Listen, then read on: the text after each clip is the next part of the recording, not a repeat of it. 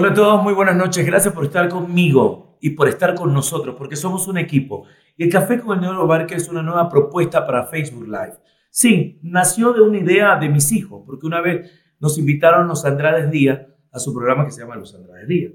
Entonces estuvimos con ellos y mi hija decía, papi, ¿por qué no haces un programa que se llama Los Barques? Sí, porque es interesante, que sí, que por aquí. Ok. No pasó nada, mi hija empezó trabajando esa idea, pero en mí no pasó absolutamente nada hasta que vino el coronavirus. El coronavirus me puso frente a una situación diferente, de no querer hacer un programa de televisión que entretenga, sino un programa que informe y que pueda ayudar. Empecé con Instagram hasta que, conversando con un amigo que se llama Juan Pablo, dijimos, ¿por qué no hacemos en Facebook Live? Y podemos darle a la gente lo que necesita, lo que requiere. Porque estamos llenos de incertidumbre, yo mismo le puedo decir, por mí. Antes de hacer este programa, que es hoy miércoles, y qué miércoles, ¿ah? eh, estaba con incertidumbre de qué va a pasar, porque ahora ya no nos estamos preguntando cómo estás, sino cuántos están. Porque así estamos preguntándonos en Ecuador, o en el mundo entero, no es cómo estás, sino cuántos están, porque no saben quién esté. Porque si sobrevivió al virus o sobrevivió a la mala información que hay, porque a veces la mala información es la que más nos enferma, o la desinformación. En todo caso, hoy tenemos a un especialista en este tema. Se llama José Luis Valle, es argentino. Eh, tiene 15 años como periodista, como coach, un montón de tiempo y como profesor también de periodismo. Está con nosotros para no solo despejarnos esas dudas, sino para poder trabajar con nosotros mismos lo que tenemos al frente. Cómo yo me enfrento ante el miedo, cómo me enfrento hasta a la desinformación, a la desesperanza, porque la antesala de la fe es la esperanza. Y a veces se pierde porque no podemos controlar. Y el miedo a no poder controlar es lo que nos convierte en paranoicos, en lo que yo me estaba convirtiendo en estos últimos días. Así que sin más preámbulo, José Luis Valle, gracias por estar con nosotros. ¿Cómo estás? Muchísimas gracias y bueno, eh, feliz, feliz de poder compartir un café contigo. Espero que este sea el primero de muchísimos cafés que tenga tu programa y, además agradecido, agradecido a ti, a toda esa gente que has mencionado, a un gran amigo en común que nos ha permitido conocernos hoy. Y escucha lo que voy a decir. Agradecido a todo lo que tiene este presente con todo lo que trae. Así como está siendo. Porque si no estuviera siendo así, probablemente nunca te hubiera conocido. Creo que esto tiene que ver con, elegir desde dónde pararse a mirar, no la, la circunstancia, no la, lo que pasa, como si fuéramos espectadores. Y los periodistas sabemos montar show para que la gente se entere de lo que pasa. Pero creo que el llamado vital es otro. Yo creo que este es un momento para dejar de mirar lo que pasa y mirarnos como protagonistas de la vida, del mundo, de la existencia que podemos querer, que podemos tener, que podemos crear, tomándolo todo, así como se presenta. Como venga. José Luis, yo al inicio estaba diciendo, y tú acabas de decir algo tan importante, eh, cuando somos protagonistas, pero reales. Yo dije, yo he venido con esta paranoia. Anteriormente, en el mundo televisivo, yo decía, la gente está con paranoia.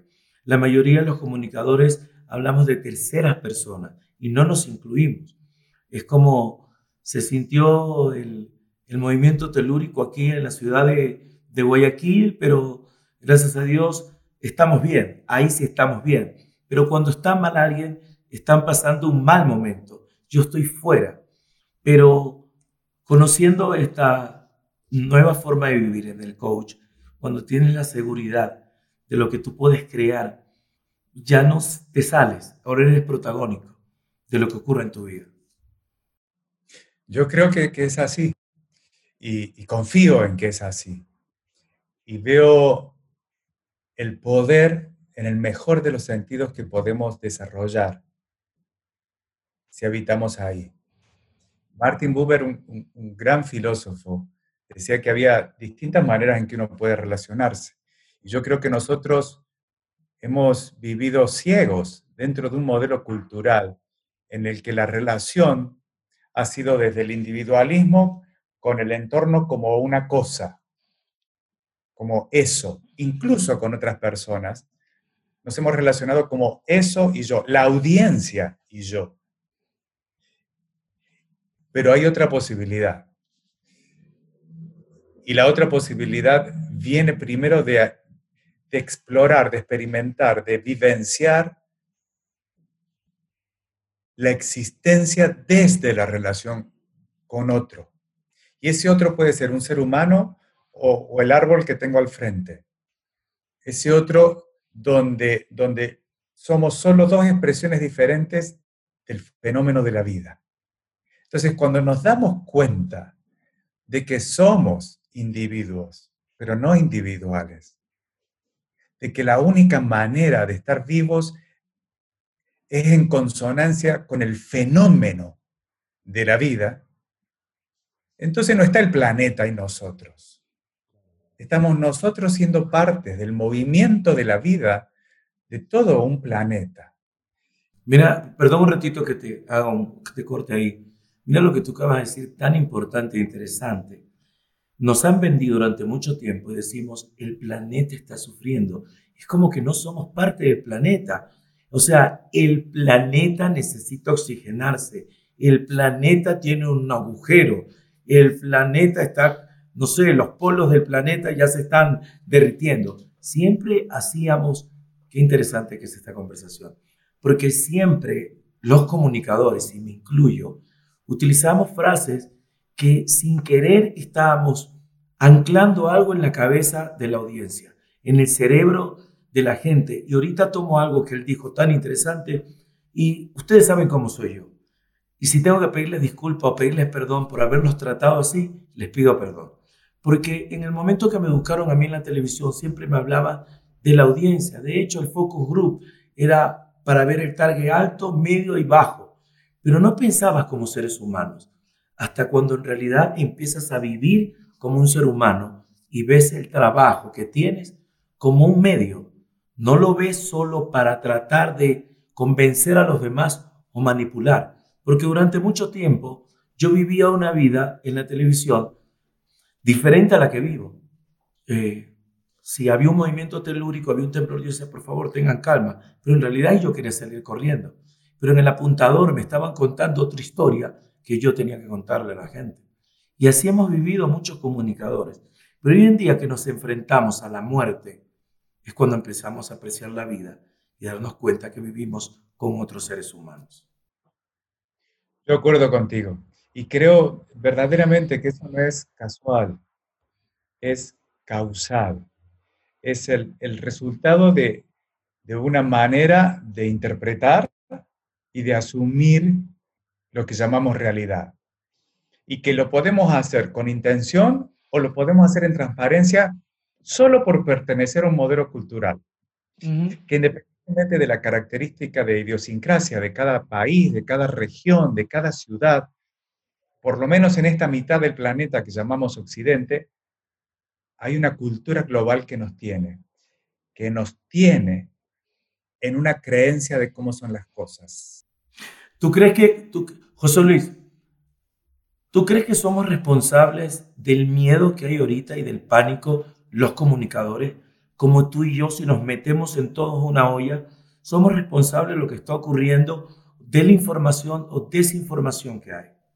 Yo, yo considero que somos plenamente responsables, pero no somos culpables. No es lo mismo. Explícame.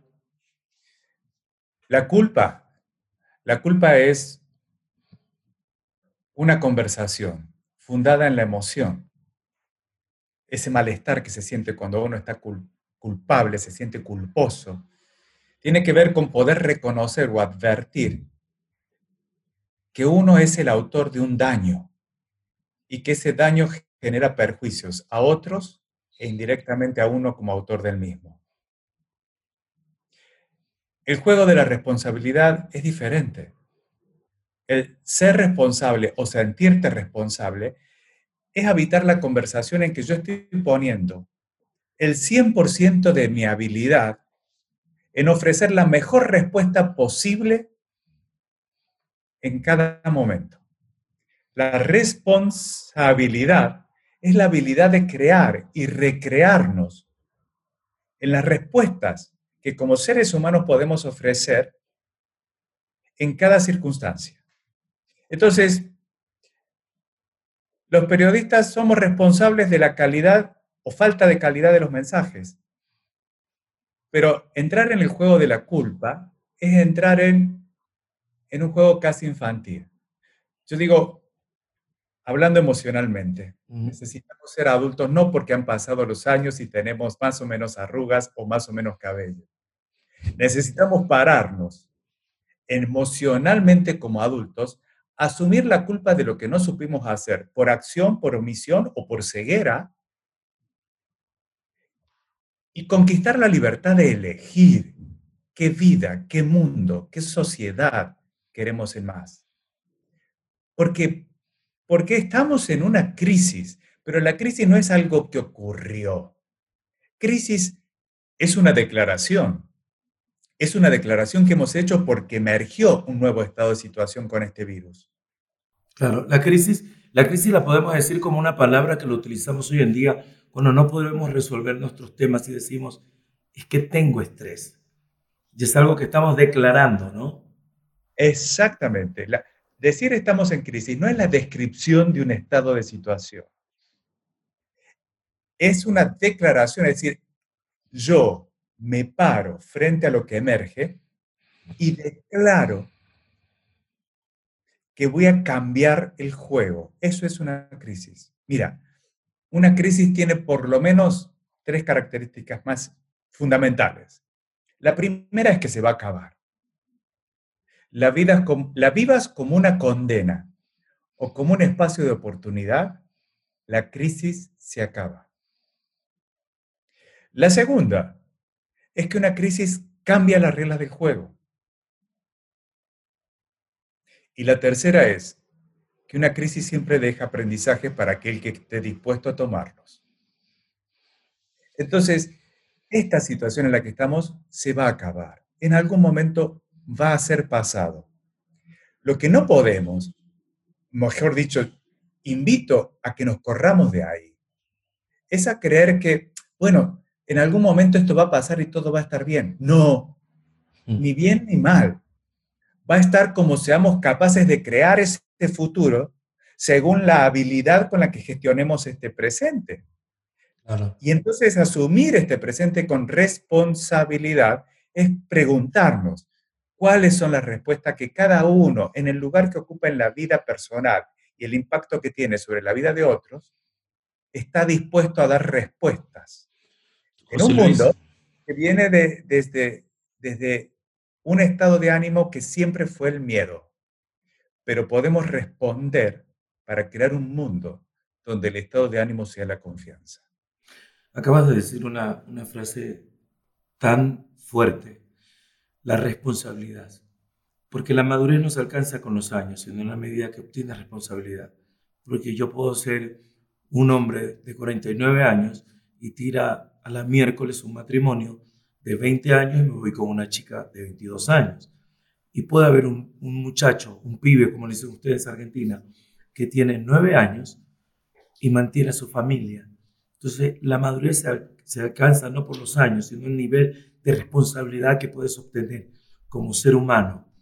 Porque tú dices, todo lo que tenemos nosotros lo podemos manejar como una crisis, pero esa crisis que tenemos a nuestro alrededor podemos decir, sí, este es mi presente, pero cómo yo maneje esa crisis ahorita es cómo va a ser mi futuro. Ahorita me dejaste una incógnita y planteaste también una incertidumbre, porque dices, dices, ¿cómo vamos a estar? No vamos a estar bien mañana pero también nos paramos en un punto infantil y decimos, es que mañana va a ser mejor, porque como sentíamos el golpecito de papá que sea tranquilo, va a pasar. Claro. Eh, y, y entonces ahí es donde para algunos poder estar mirando como estamos mirando tú y yo ahora, rápidamente lo juzgan como una postura naif. Y yo digo, no, no es ingenua y no es inocente, es responsable. Es salirse de un paradigma para asumir que estamos en una crisis, es decir, en un momento planetario de enorme oportunidad con los precios que sea necesario pagar. Pero una crisis no es otra cosa que un examen a nuestra fortaleza o a nuestra debilidad emocional. Y entonces pone a prueba cuáles son las habilidades que tenemos y pone en evidencia las que nos faltan. No se trata de negar información, no se trata de mirar para otro lado, no se trata de reconocer que hay problemáticas y, competencias distintas para hacerse cargo de esas, de esas problemáticas. Pero, pero lo que nos vino a mostrar el COVID-19 es que no hay barrera, es que no hay frontera, es que no hay certezas y es que no hay control. Y nosotros hemos sido educados y reproducimos una cultura. Te permíteme que te hago, es que necesito hacerte un corte. Dices no hay certeza. Mira cómo es. Tienes una creencia. Durante mucho tiempo, la fe dice, la fe es la convicción de lo que no se ve la certeza de lo que tú esperas. Pero, pero ¿qué esperas? La fe está fundada en la confianza. En confiar en que si todo sale bien, mañana volveré a despertar, a abrir los ojos y tendré la oportunidad de darle sentido a la vida en lo que sea que exista y sea capaz de generar como existencia. Esto es tener fe. Ahora, tener la certeza de que voy a despertar mañana no la tengo. Hay una sola certeza en la vida, una sola, y es que nos vamos a morir. Todo lo demás es pura posibilidad. Entonces, pero nunca estuvo tan real como ahora, ¿no? Este es el punto. Por eso digo, nosotros hemos vivido en transparencia, como, como con un velo, creyendo que tenemos, tenemos variables que controlar para que la cosa funcione. Y esto desde el sistema financiero internacional hasta las políticas de Estado o hasta la economía de mi hogar. Y no es que no haya que tener diseño, diseño necesitamos. No es que no haya que tener previsiones. Prever es hacer evaluaciones. Pero todo eso fuera de la ingenuidad de que yo controlo. No se controla ni la bolsa internacional, no se controla un gobierno, no se controla la vida porque nunca funcionó así. El control es una conversación que viene de tener miedo a no ser suficiente mañana. Pero ese control también viene de tener poder. Yo quiero tener poder. Pero es que esa es la ilusión, amigo. La ilusión del poder es el control. El poder es la confianza. Claro. La ilusión de poder tiene como origen una mirada de carencia, de que, de que los recursos son limitados, de, de que la vida es corta, y mira todas las conversaciones, desde la más sofisticada conversación a la más sencilla, cuando están dentro de esa mirada de mundo, la base es la escasez. Y sabes qué? El mundo es pura abundancia. Y si no, mira las imágenes de lo que cuando hemos parado esa maquinaria que hemos creado los seres humanos, la detuvimos a la fuerza, porque tuvimos que, para sobrevivir estar aislados físicamente unos de otros, mira cómo se manifiesta un orden, donde los animales vuelven a ocupar sus lugares, donde el cielo en ciudades de China hoy es azul, y hay jóvenes adolescentes que le toman fotografías porque desconocían que el cielo tenía ese color.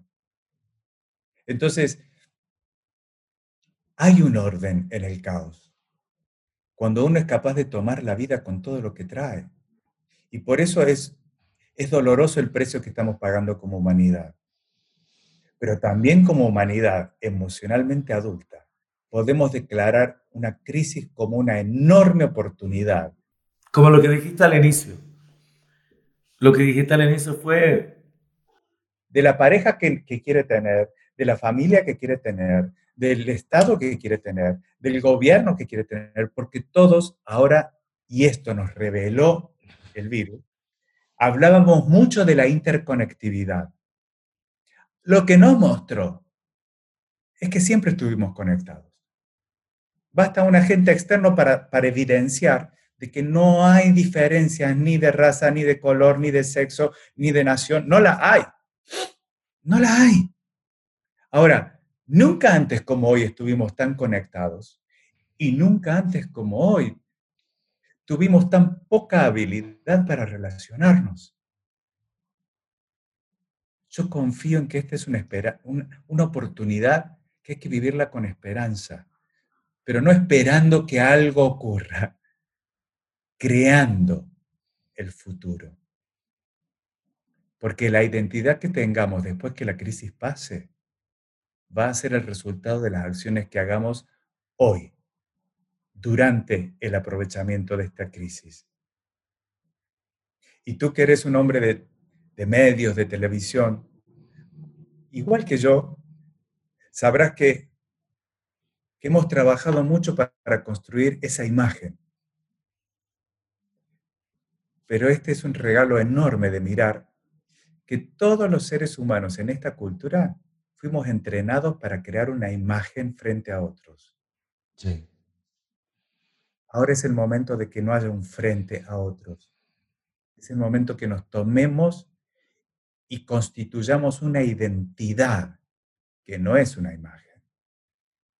Es la expresión de quién soy. Y quién soy depende de ¿Qué relaciones soy capaces de crear con otros? José, ¿qué puedo hacer si tengo yo miedo en este momento? Porque esa esperanza que podemos tener tú y yo no existe en otras personas. Está la desesperanza, está la antesala de algo que todavía no puede ocurrir, que ni siquiera lo avisoras, pero ya tienes miedo. ¿Cómo trabajo en eso? Mira, lo primero es hacerle un lugar al miedo, no rechazarlo.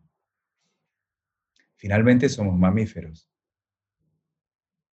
Y, el primer gatillo emocional de cualquier mamífero para sobrevivir es el miedo. Ahora, el miedo paraliza. Y paraliza para tener una segunda acción disponible que es evaluar para qué lado uno puede disparar, uno puede huir. Mira un animal, un perro.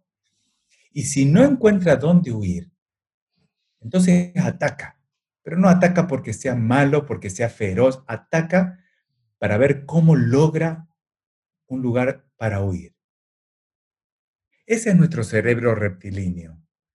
Y está ahí. Por eso la primera emoción legítima es el miedo. Ahora, nosotros hemos creado una cultura que alimenta el miedo. ¿Por qué? Porque nos mentimos al decir tengo miedo porque no sé qué va a pasar. Y si no sé qué va a pasar, ¿cómo es que tengo miedo porque no sé o tengo miedo porque estoy creyendo que va a pasar algo que yo supongo y eso que, que imagino como futuro no es lo que quiero. Pues si no es lo que quiero, tengo que ver qué es lo que tengo disponible hacer aquí ahora.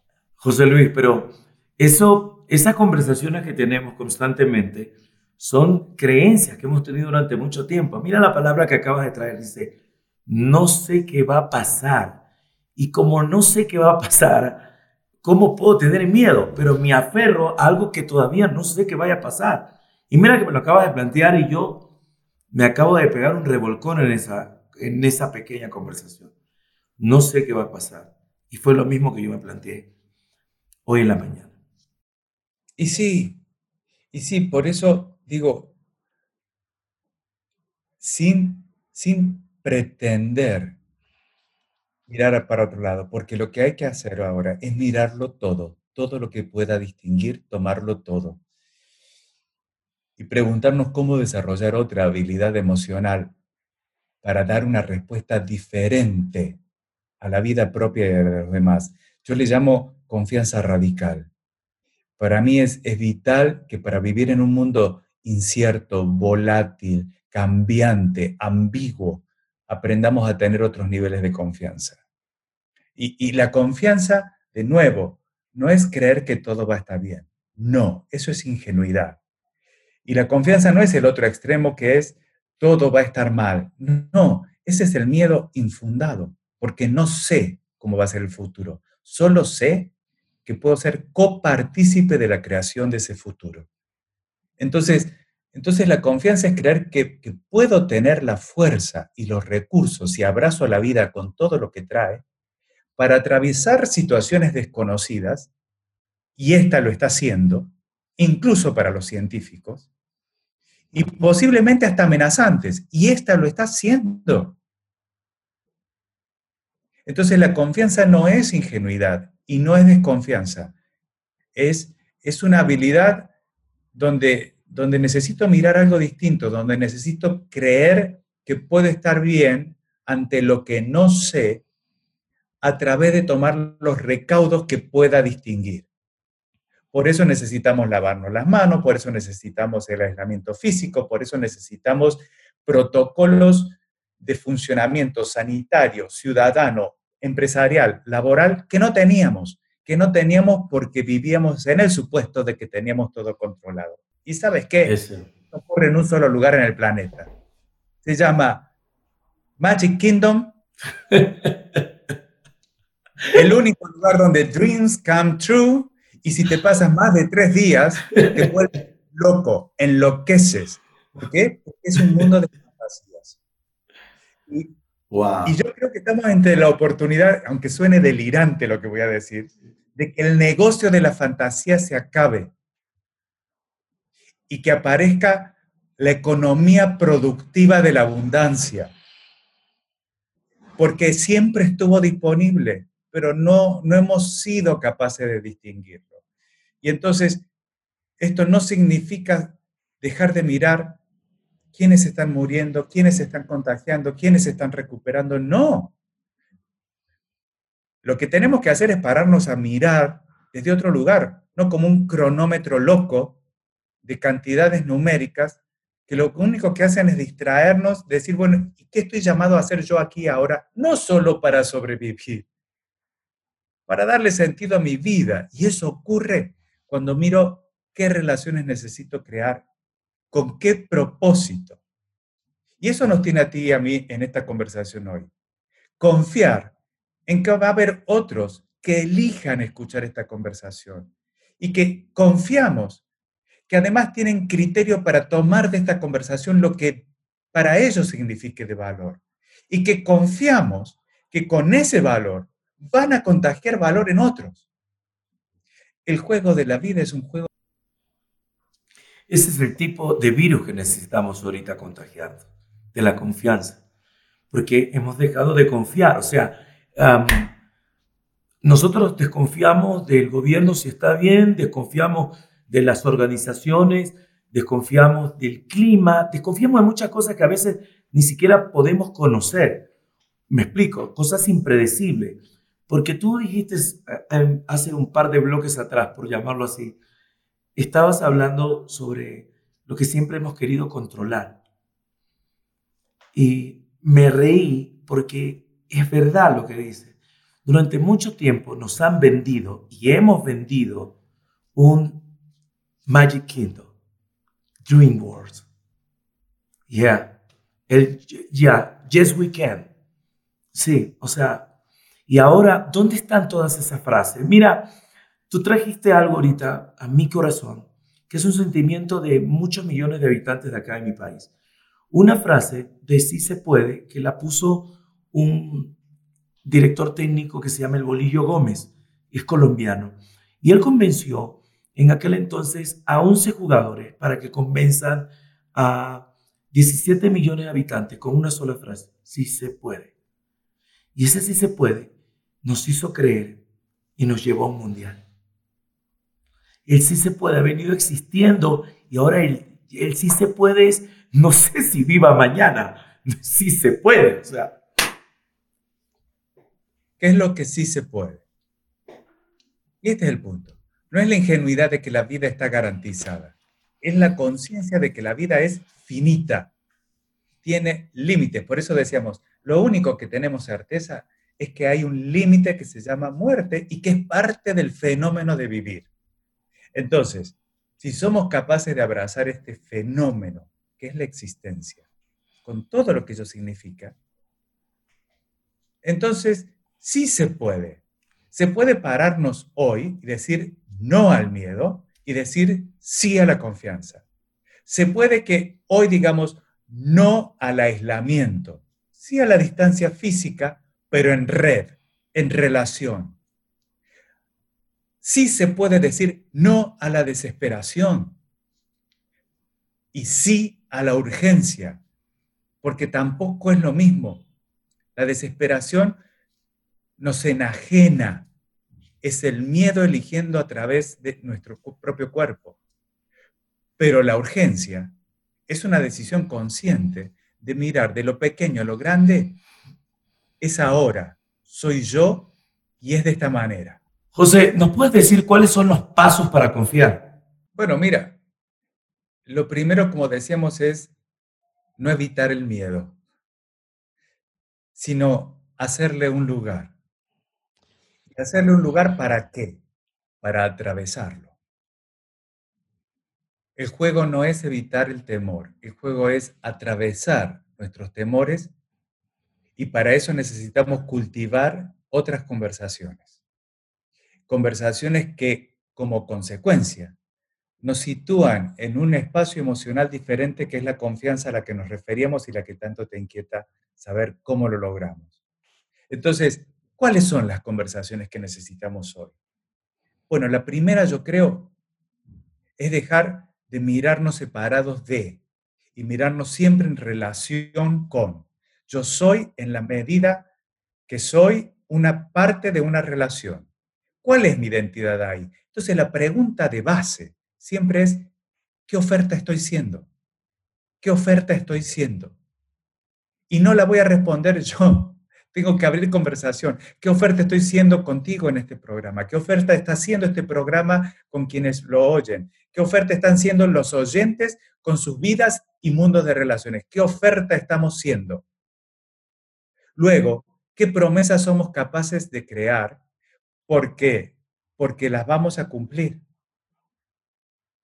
Entonces, no prometer aquello que no sea capaz de cumplir y ser consecuente con lo que he prometido. Permíteme un ratito. ¿Tú crees que ahorita lo que está ocurriendo eh, nos hace a nosotros ser responsables de las palabras que decimos, responsable de los actos que hemos hecho? Porque hoy en día todo el mundo se está arrepintiendo de todo lo que ha hecho y está tirándole toda la carga, no quiero decir a la religión, pero todos están diciendo, Dios perdónanos, ¿ok? Como que todos tuvimos la culpa, pero hay otros que se sienten como que los otros tuvieron la culpa. No sé si estoy siendo claro, no me quiero meter en el rollo de la religión, pero el punto es que muchos están parados en tú tienes la culpa porque hiciste tal cosa, pero si todos oramos o todos pedimos, ya todo esto pasará. Yo, lo veo como, como lo estás describiendo, pero digo, ¿sabes qué?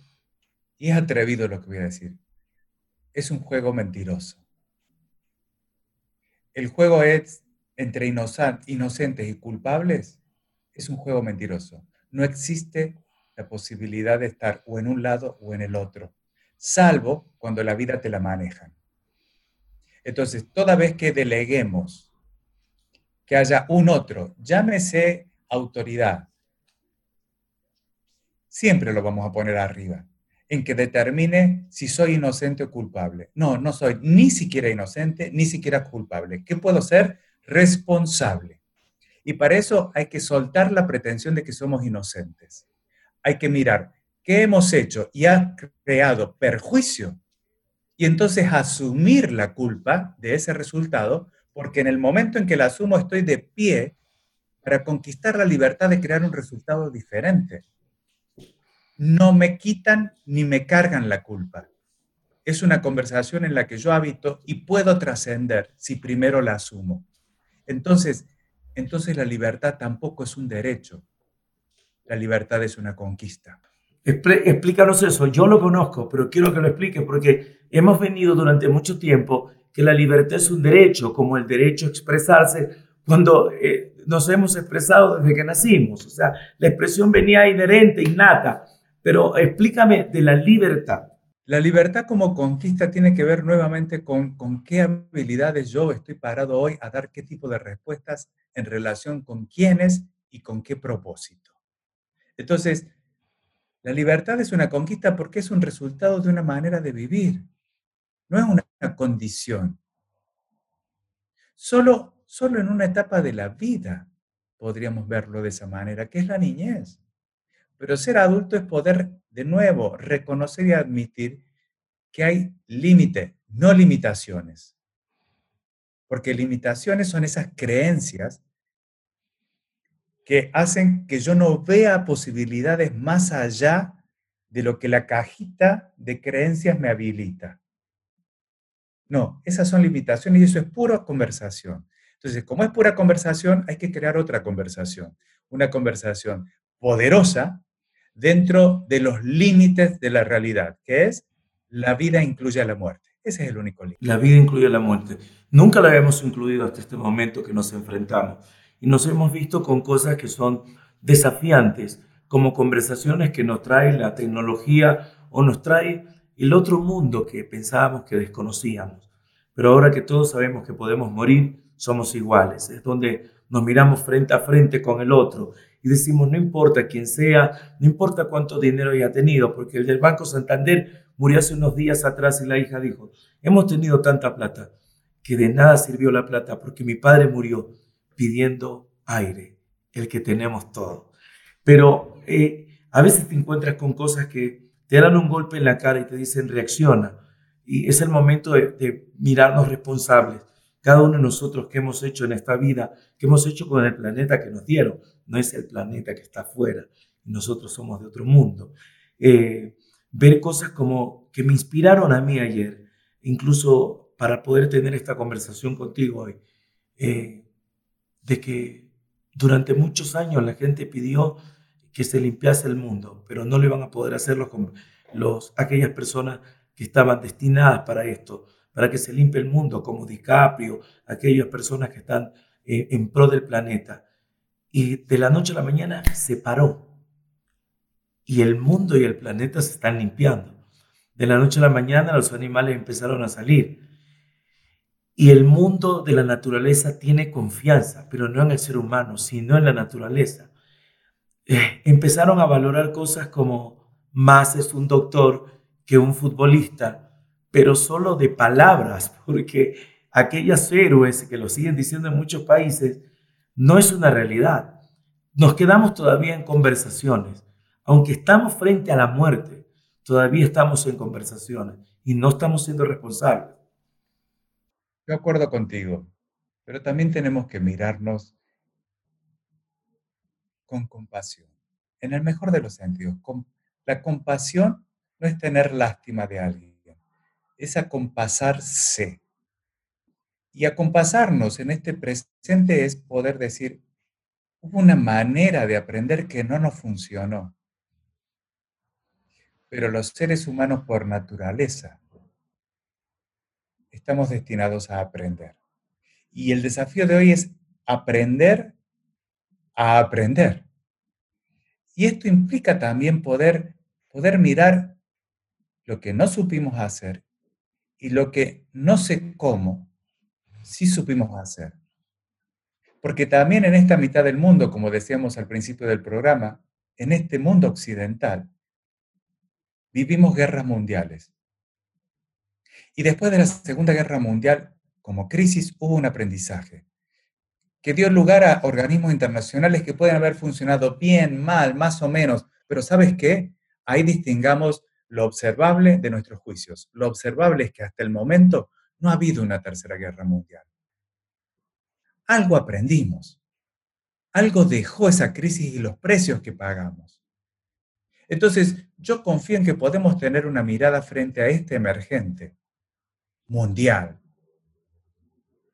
en donde el aprendizaje que tengamos cuando la crisis acabe nos lleve a comprometernos a un orden de promesas personales y globales, donde, donde ciertos estadios de cómo nos relacionamos cambien. Y entonces, entonces podemos vernos serenos, aún en medio de lo inevitable.